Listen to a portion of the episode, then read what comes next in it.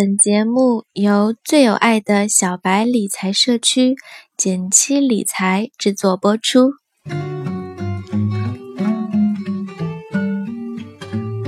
大家好，我是减七，今天呢，跟大家聊一聊那些年我们见过的富人思维。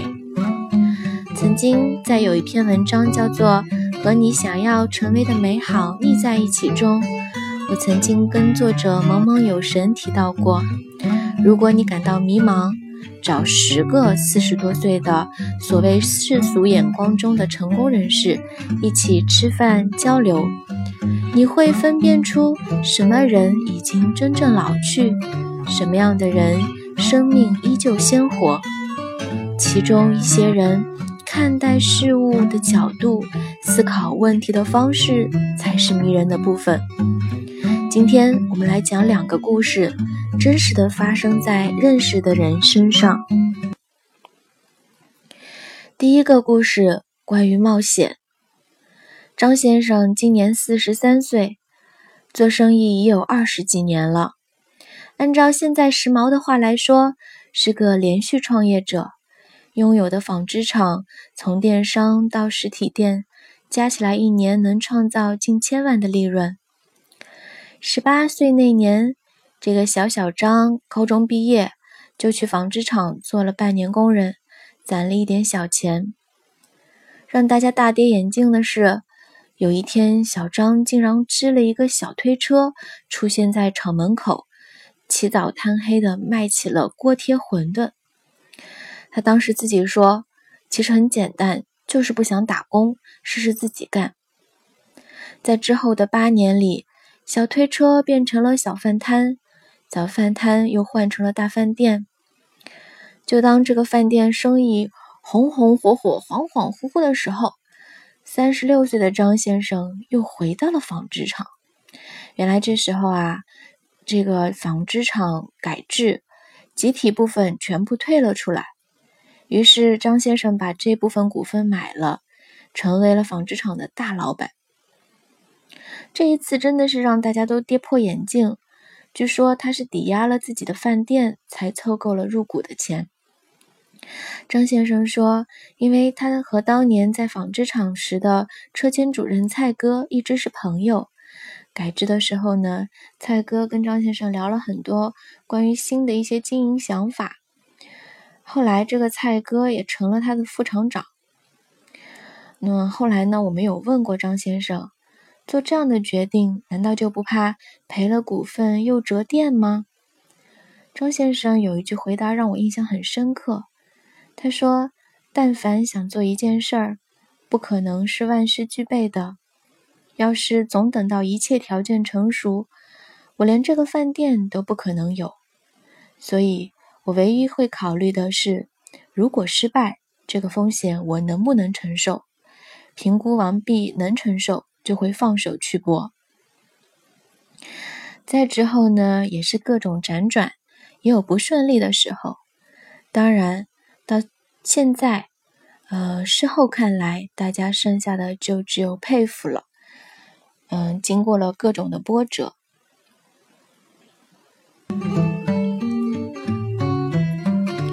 接着，我们来说第二个故事，关于取舍。这是一个还在职场的马老大的故事。马老大不到四十，是公司里数一数二的技术大牛，年薪百万。同时，他也是家里的传奇人物，一个人从穷乡僻壤的走出来，把弟弟妹妹也都带了出来，培养的很好。他的个人奋斗史当然是非常的励志，但是今天在这里想跟大家分享的，却是一件非常小的事情。很多年前，马老大刚刚转正，月收入只有三千。那年的夏天，妹妹面临高考，他一狠心就花了五千元报了市里一个全封闭的英语班。那天，马老大顶着盛夏的高温去火车站接妹妹，接上妹妹一摸口袋，居然发现钱包不见了。不仅仅是那五千块的报名费。还非常不巧的放着整个部门的高温补贴，八千五百块钱的超市购物券。马老大急疯了，带着妹妹呢，就在火车站里各种狂奔瞎找，直到晚上八点多钟，马老大望了一眼车站外的夜幕，放弃了。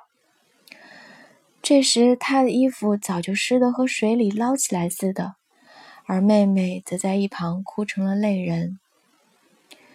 他有些有气无力的从口袋里掏出了皱巴巴一包纸巾，给妹妹擦了擦眼泪，说：“都怪哥哥大意了，没事儿，咱们回家吧。明天你还是照样去培训班，不哭。”我不知道后来他们兄妹俩是怎么回的家，也不知道他打了多少个电话求人，才一夜之间凑够了妹妹的学费。第二天，他甚至还去超市买了一样金额的购物券，周一像没事儿一样发给了同事们。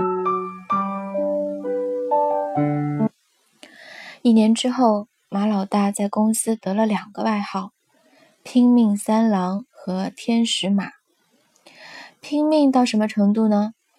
他主动申请一个人单独做两个人的技术支持。平时其实一个项目啊，都至少会配两个技术。他加完班之后，还不断在外面接私活，大家都特别怕他有一天会倒在座位上。可是也就是这样，久而久之，大家忽然发现，几乎没有什么技术问题难得倒他。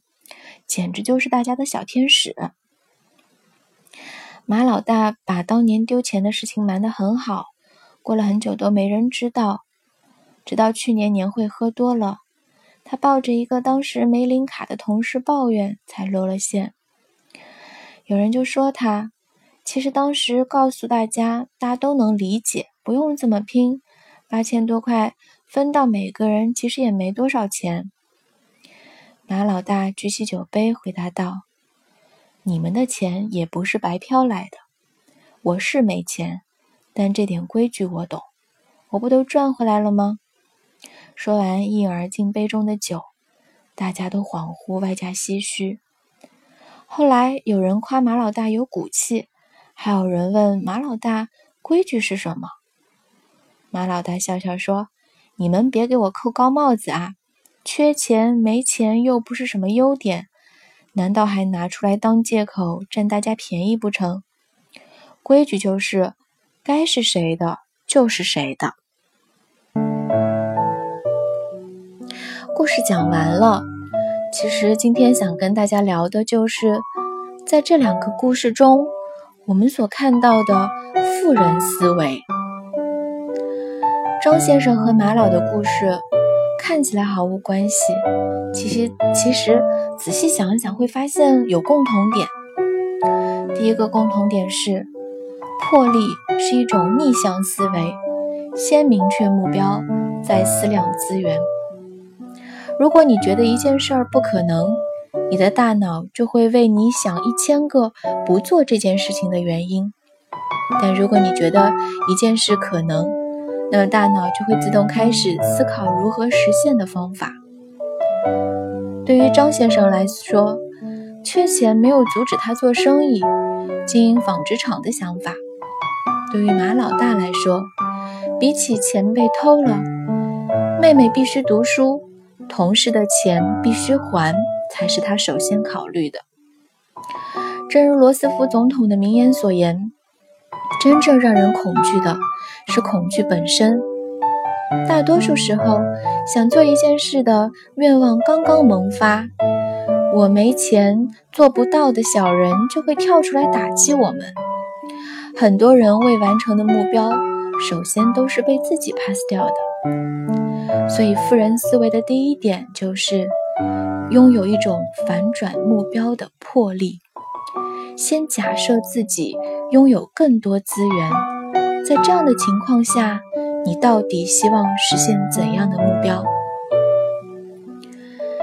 第二个思考，跨越稀缺陷阱，在资源的势力表中看到更多行数。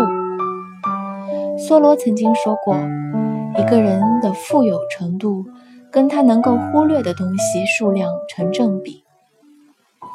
当我们越缺钱，我们就越容易在意钱本身而忽略其他。比如，我们可能放弃自己想尝试的其他职业方向，就为了保住现在的工作和收入状态。比如，面临巨大的金钱代价，我们可能会放弃一些自我提升的机会、他人的信任、支持等等。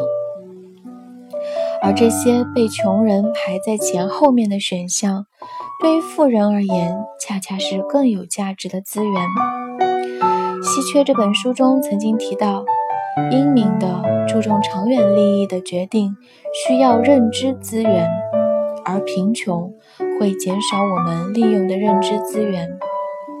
再多说一点，除了贫穷，还有繁忙，都可能会降低我们的认知。所以大家一定要做有钱有闲的人哦。富人思维能够跨越稀缺陷阱。从而获得比一般人更广阔的资源和可能性。最后一点，限制条件下勇有勇气，亦要有实力，输得起。当我们研究富人思维时，我们当然还是要考虑大家暂时资源有限，否则这样的讨论有失偏颇。资源不足还希望成事。就更需要有能力做后盾，更需要充分的做好失败的准备。实际上，除了刚才说到的张先生、马老大，我还遇到过很多很多的成功人士，有提到做事情之前一定要做好风险评估，充分的考虑。当然，一旦决定要做，就要放手一搏。这个观点，查理芒格在。《穷查理宝典》中也有提到过，大家不妨读一读。在很多的传奇故事中，我们很容易忽略一个必要条件，就是内在实力的反复打磨。我们的实力要足够撑得起梦想才行。在这里强调这一点，也是因为在做前期理财的过程中，我们经常会遇到对财务自由本身抱有执念的人。可是，正如前面提到的，当你过于聚焦于财务本身，反而容易陷入稀缺陷阱。毕竟，我们要的是自由，而不仅仅是财务自由。那么，做做好这个风险评估之后，确认最差的结果也能承受，就做一个毫不犹犹豫的人，勇敢的去做吧。故事讲完了。如果我们的思考，我们分享的故事，你觉得有认同，或者说跟你本人的经历有雷同的部分，恭喜你收获富人思维一枚。